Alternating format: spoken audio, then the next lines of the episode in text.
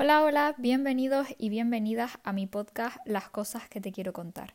Un lugar donde ser, un lugar donde respirar. ¿Qué tal? ¿Cómo están? ¿Cómo les ha ido? Seguramente me han extrañado porque han dicho, esta mujer, ¿por qué no ha subido podcast esta semana? Que estamos ya a miércoles y no ha subido podcast. Bueno, yo lo expliqué por historias, pero soy consciente de que habrá mucha gente que pueda escuchar este episodio y pues que no me conozca o no, no me siga en redes. El motivo de no haber subido podcast hasta ahora esta semana ha sido porque pues he tenido un pequeño bajón emocional, me suele pasar bastante a menudo.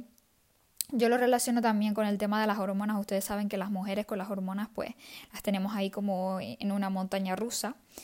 Y bueno, básicamente pues tuve un momento de colapso porque siempre estoy a mil con mil cosas, haciendo muchas cosas a la vez y entonces llegó un momento en el que cuando decido parar para darme un tiempo para mí, pues a veces como que mi cuerpo no asimila que tengo que parar un momento, tengo que relajarme y tengo que ser capaz de estar tranquila sin hacer nada. Pero eso para mi mente yo creo que, que es complicado. Entonces, pues nada, tuve unos días ahí, dos, tres días que estaba como triste, como cansada, desganada, no tenía ganas de hacer nada. No sé, me suele pasar a menudo, no le presto mucha atención, pero la verdad que en el momento lo paso un poco mal porque es como, jolín, ¿qué me está pasando? O sea, no tengo motivos para estar así, no hay nada grave para que yo esté así de esta manera. No, no tiene sentido. Pero bueno, lo bonito de, de conocerse y lo bonito de, de estas situaciones es que cuando suceden y estás así unos días, pues valoras un poquito más los días en los que estás bien. Así que está bien no estar bien.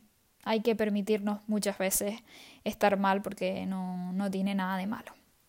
Y bueno, ahora cortando con la chapa, les vengo a presentar el tema de hoy y el tema de hoy nació de una conversación que tuve con una amiga el otro día con la que fui a la playa. Y surgió, no me acuerdo por qué surgió, mm, ah sí, porque eh, falleció un chico eh, muy cercano a mí. O sea, muy cercano a mí, no quiero decir que lo conozca ni que es mi amigo, sino que eh, este chico era, era de mi mismo pueblo y, y falleció y pues por su por su muerte estuvimos hablando de, todo el tema de, la muerte, de los velatorios y todo esto. Y tuvimos una conversación muy interesante y yo dije, Jolín, pues yo creo que esto es una buena idea para hablar en el podcast. Y, hoy vamos a hablar sobre la muerte. ¿Y por qué quiero hablar sobre la muerte? Porque creo que es un tema del que no se habla mucho y, hay mucha gente que le tiene verdadero pánico a la muerte eh, a tal punto de, de darle ansiedad o de incluso llorar o de agobiarse o de ponerse tristes por el simple hecho de pensar en que se van a morir.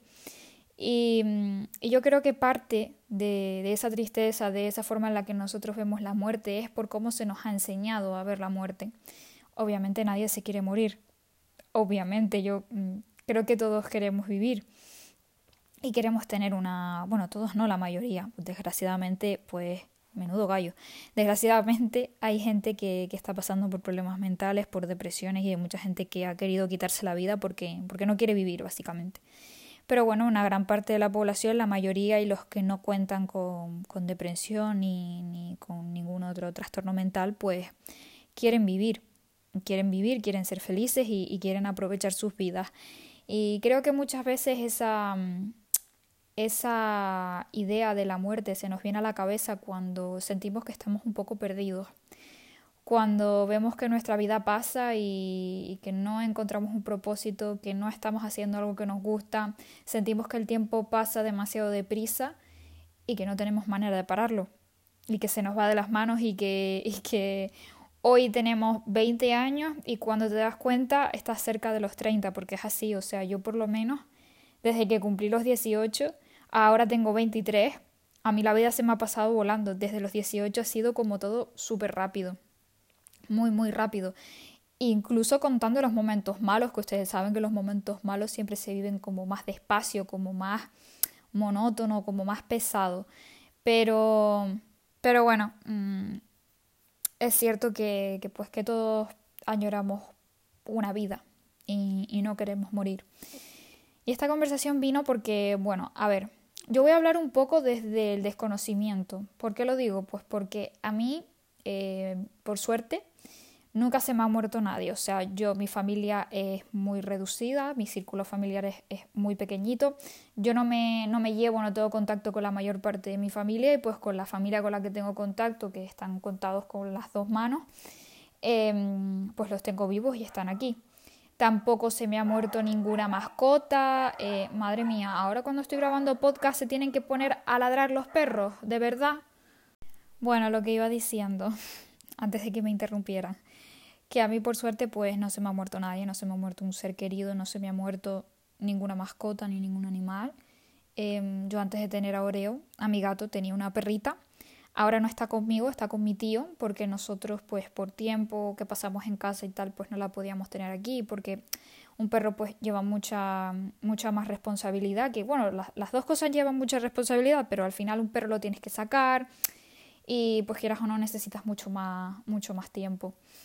Entonces, pues la perrita se fue con mi tío, que la conocía porque mi tío vivía aquí, en mi casa, cuando, cuando teníamos la perrita. Mi tío ya no vive aquí, entonces yo pensé que la mejor eh, idea era que se la llevara a él, que, que, mi perrita la conoce le tiene un montón de cariño, así que sé que iba a estar tranquila con él.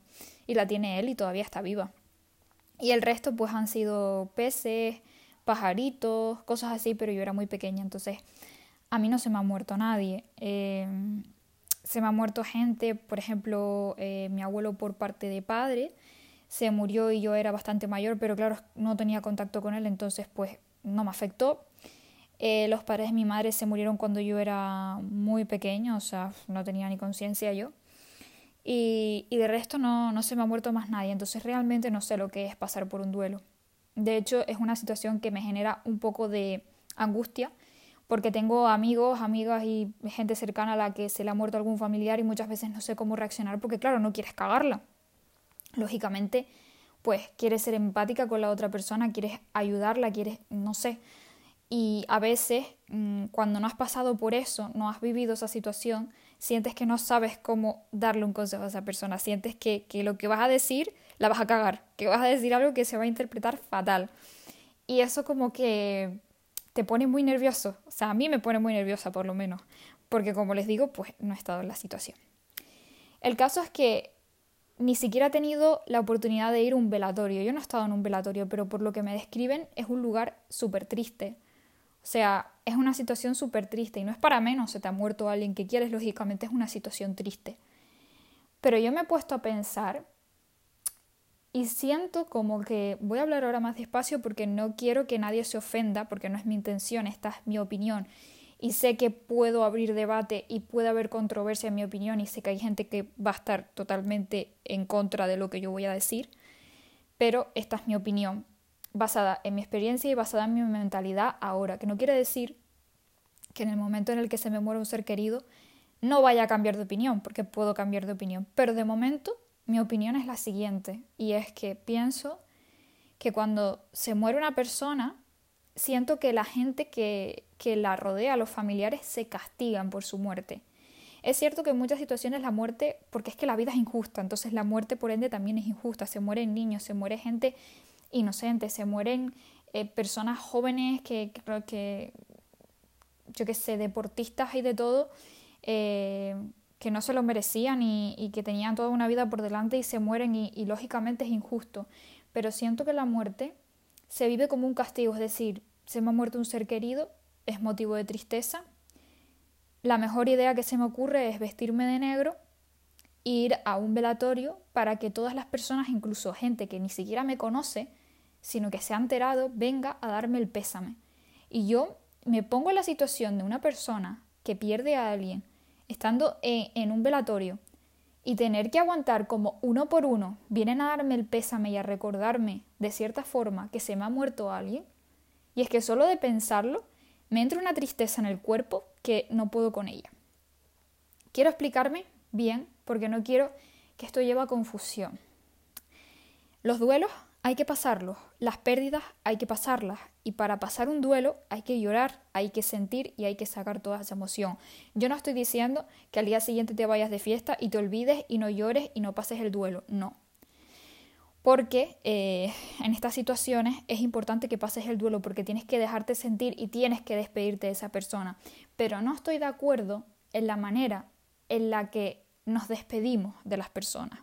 Yo siento que es necesario llorar, pero yo siento que ese espacio para llorar a un ser querido tiene que ser en un ámbito muy privado, con tu gente más cercana y ya está. Que tiene que ser eh, un momento en el que tú llores, en el que tú estés asimilando de que esa persona ya no está en tu vida, en que tú estés asimilando de que la vas a echar de menos, que no la vas a ver más y que está descansando en paz. Yo creo que ese momento es necesario, pero creo que lo que viene después de ese momento es muy innecesario y lo veo un castigo. Eso de vestir de negro, de no salir de casa, de estar como guardando el luto a una persona que se ha muerto. Y sé que van va a haber personas escuchando esto y va a decir, esta tía es una insensible, ¿cómo se nota que no ha vivido un duelo en su vida? Y ok, te lo acepto, te lo acepto y me parece estupendo que lo pienses, pero ponte a pensar en un momento esta situación, ¿vale? Tú imagina que se te muere un ser querido, imagínate que se te muere, no sé, tu madre o tu padre, que tiene ochenta y pico años y, y pues se murió, por X cosa, por X motivo, no vamos a poner aquí motivos porque puede haber muchos. Tú imaginas que, que, bueno, tú lo asimilas, tienes tu tiempo para llorar, tienes tu tiempo para que la gente más cercana te dé el pésame y demás, pero tú imaginas que en vez de vivir eso de esa manera, tan fría, yo lo haría diferente, o sea, yo he pensado, ¿qué, qué me gustaría a mí que hicieran por mí cuando yo me muera?